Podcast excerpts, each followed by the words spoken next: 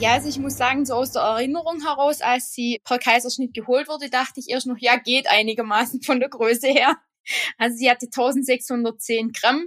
Als ich sie dann aber in Tübingen nach vier Tagen zum ersten Mal in diesen Brutkasten gesehen habe, angeschlossen an die ganzen Kabeln mit dieser CPAP-Atemhilfe, da hat man so ein Mützchen auf und sieht eigentlich aus wie ein kleiner Astronaut. Dann natürlich noch die Sonde, in dem Fall noch durch den Mund und Venenkatheter. Also es war schon schlimm. Also man ist schon ähm, schockiert erstmal.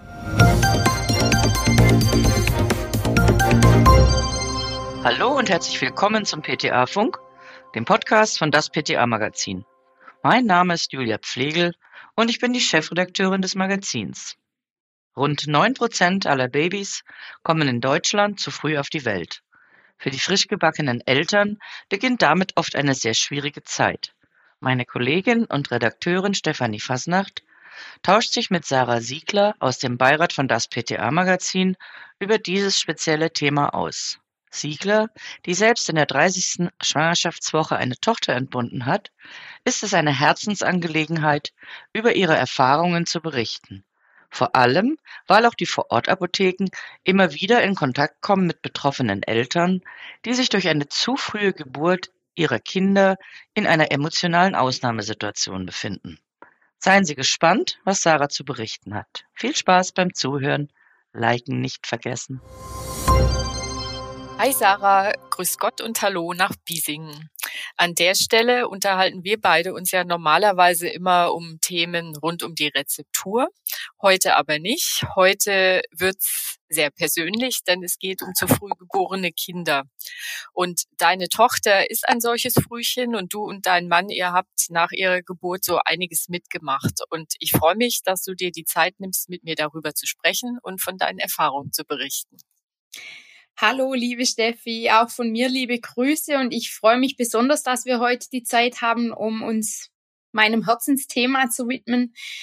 Und grundsätzlich kann man ja sagen, circa neun Prozent aller Kinder erblicken leider zu früh das Licht der Welt, so dass wir auch im Rahmen unserer Beratung in der Apotheke vor Ort immer mal wieder Berührung damit haben. Denn die Beratung kann mitunter recht anspruchsvoll sein. Manchmal müssen wir in der Rezeptur auch spezielle Medikamente herstellen, was oft knifflig sein kann. Oder wir suchen Hilfsmittel in der Taxe, die wir nicht kennen. Die Eltern selber befinden sich in einer absoluten Ausnahmesituation, sind voller Angst und Sorge und da ist es einfach wichtig, dass wir auch in der Apotheke gut vorbereitet sind und kompetent beraten.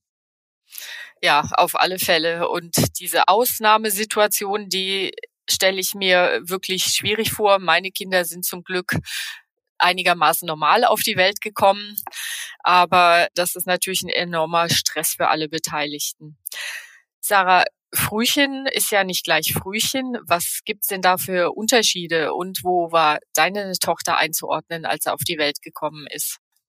Grundsätzlich gilt die Untergliederung, dass die Kinder, die vor der 28. Woche und unter 1000 Gramm zur Welt kommen, sogenannte Extremfrühchen sind. Dann gibt's Kinder, die von der 28. bis zur 32. Woche und mit unter äh, 1500 Gramm geboren werden. Das sind die sogenannten frühen Frühgeborenen. Da gehört auch meine Tochter dazu. Die ist in der 30. Woche geboren. Kinder, die vor der 37. Woche geboren sind, sind Frühchen, denn normalerweise wären ja 40 Wochen. So lang bleibt eigentlich ein Kind im Mutterleib. Heutzutage gibt's aber auch schon Kinder, die ab der 22. Woche überlebt haben, also richtig kleine Kämpfer. Grundsätzlich muss man sagen, dass natürlich in Deutschland die Überlebenschancen recht gut sind, weil wir wirklich gute Perinatalzentren haben. Man weiß aber schon, dass diese extrem klein und vor allen Dingen unreif geborenen Kinder schon ein höheres Risiko für Behinderungen oder auch Beeinträchtigungen im späteren Leben haben.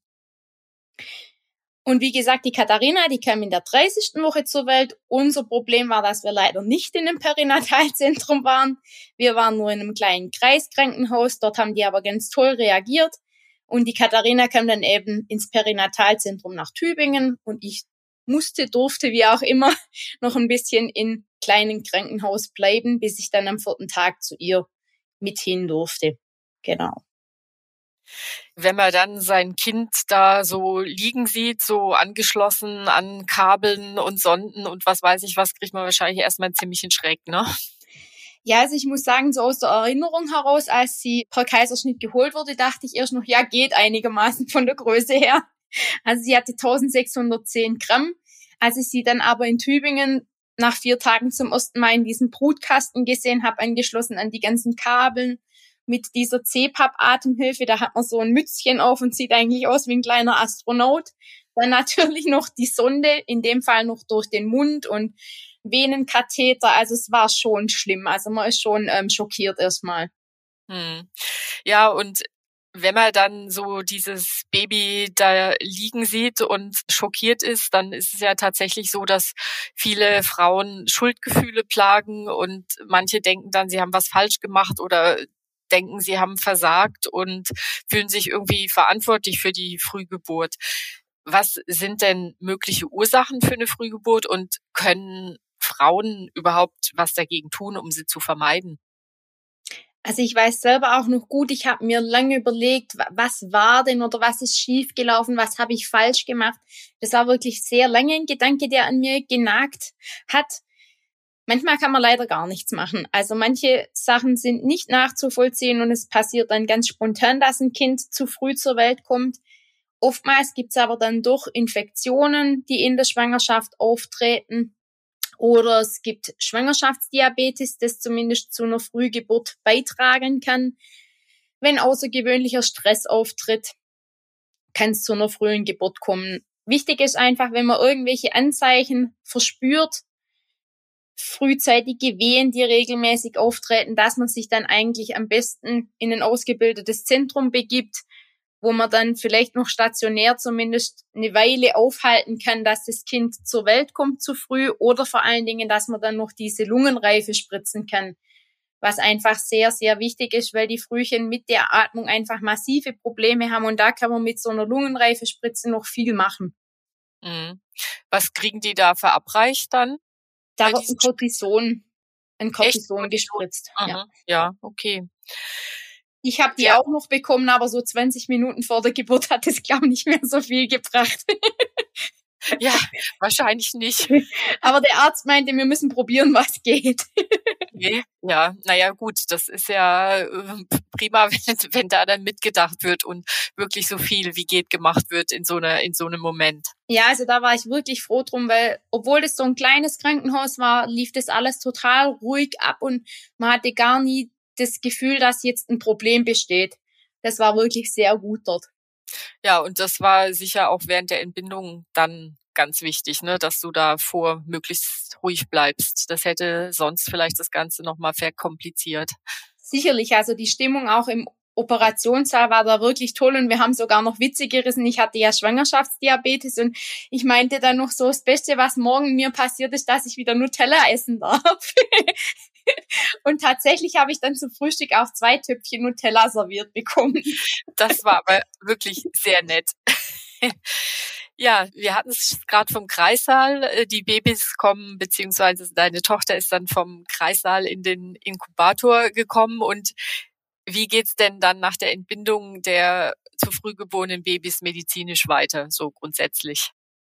Also grundsätzlich ist es so, dass quasi das Kind von einer Schwester, die speziell ausgebildet ist, oder von einem Neonatologen übernommen wird.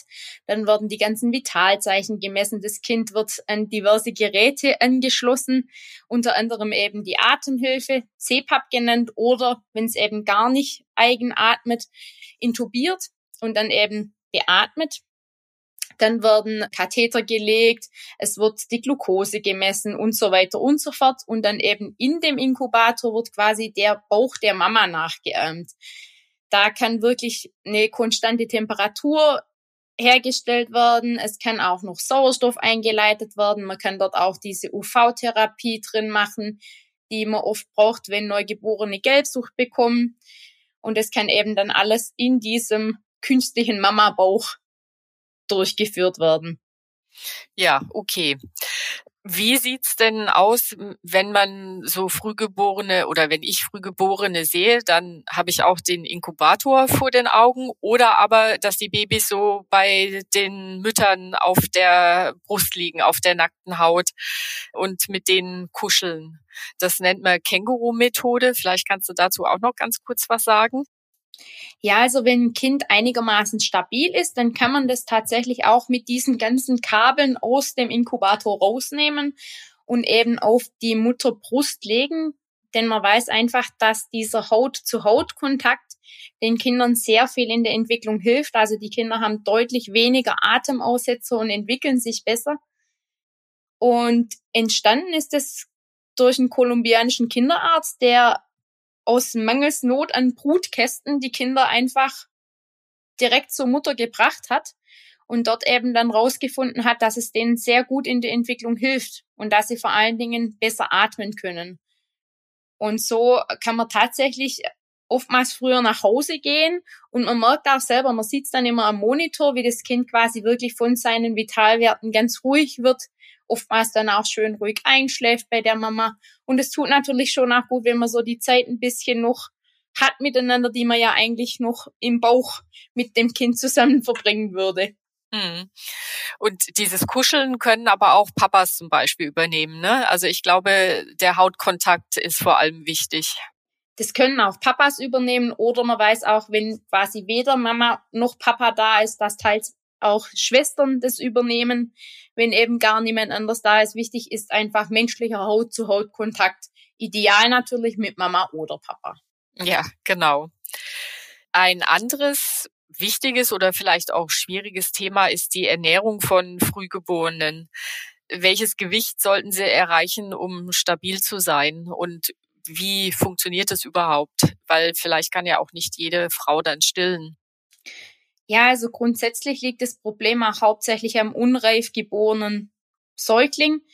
Denn so dieser Saugreflex, um wirklich die ganzen Mahlzeiten trinken zu können, der setzt circa ab der 34. Woche ein, so habe ich es in Erinnerung. Und erst ab da ist praktisch das Kind auch dazu fähig, wirklich zu saugen oder dann eben an der Mutterbrust zu trinken. Zu Beginn kriegen die Säuglinge oft auch Glucose oder dann eben auch Flüssigkeit über die Vene noch zugeführt, aber das Hauptnahrungsmittel ist natürlich schon die Milch. Man kann als Mama da recht viel tun. Also diese Perinatalzentren haben auch alle Stillberaterinnen, die einem helfen, mit Hilfe von einer Milchpumpe einfach den Milchspendereflex in Gang zu bringen. Und so kann man dann tatsächlich zumindest schon zu Beginn ein bisschen Kolostrum abpumpen, was dann dem Kind wirklich mit so einem Wattestäbchen in den Mund gegeben wird, was auch ganz lustige Reaktionen bei den Frühchen, wenn die dann quasi anfangen zu schmatzen und es so in den Mund bekommen, auslöst.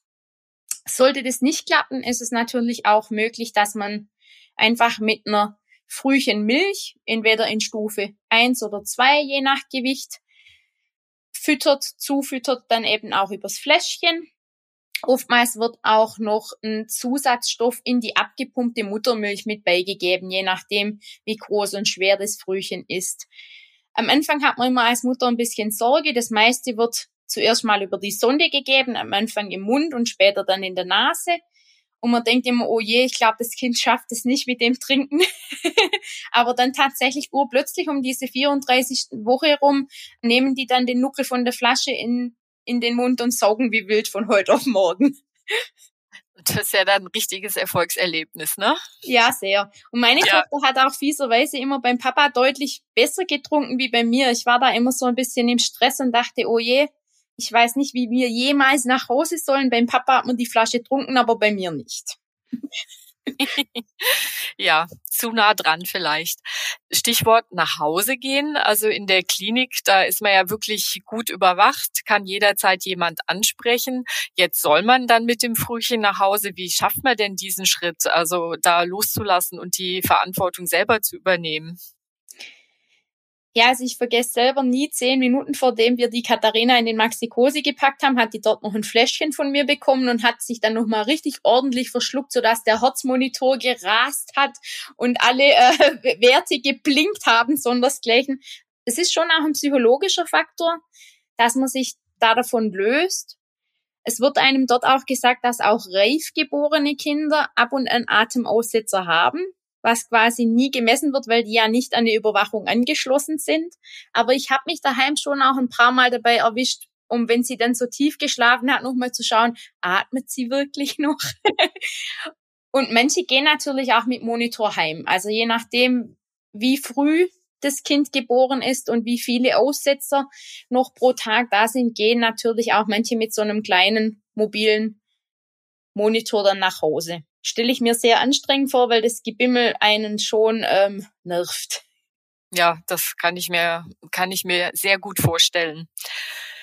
Wie sieht's eigentlich aus? Also so eine Geburt ist ja sehr traumatisch fürs Baby und für die Eltern. Also wie, wer kümmert sich jetzt um das andere Elternteil? Also dein Mann mach, musste sich Sorgen um dich und um euer Baby machen.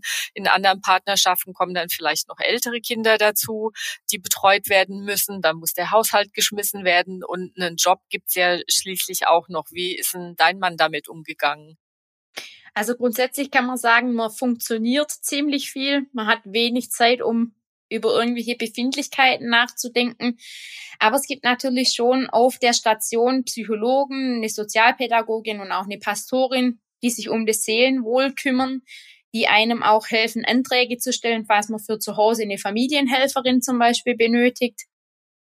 Und wir hatten in Tübingen das Glück, dass wir auch in dieses Ronald McDonald Haus einziehen durften was quasi ein Elternwohnheim ist, wo dann auch Geschwisterkinder oder gegebenenfalls auch eine Oma oder Opa mit dazu einziehen kann, so dass man einfach immer vor Ort ist und ein Stück Privatsphäre trotz alledem hat.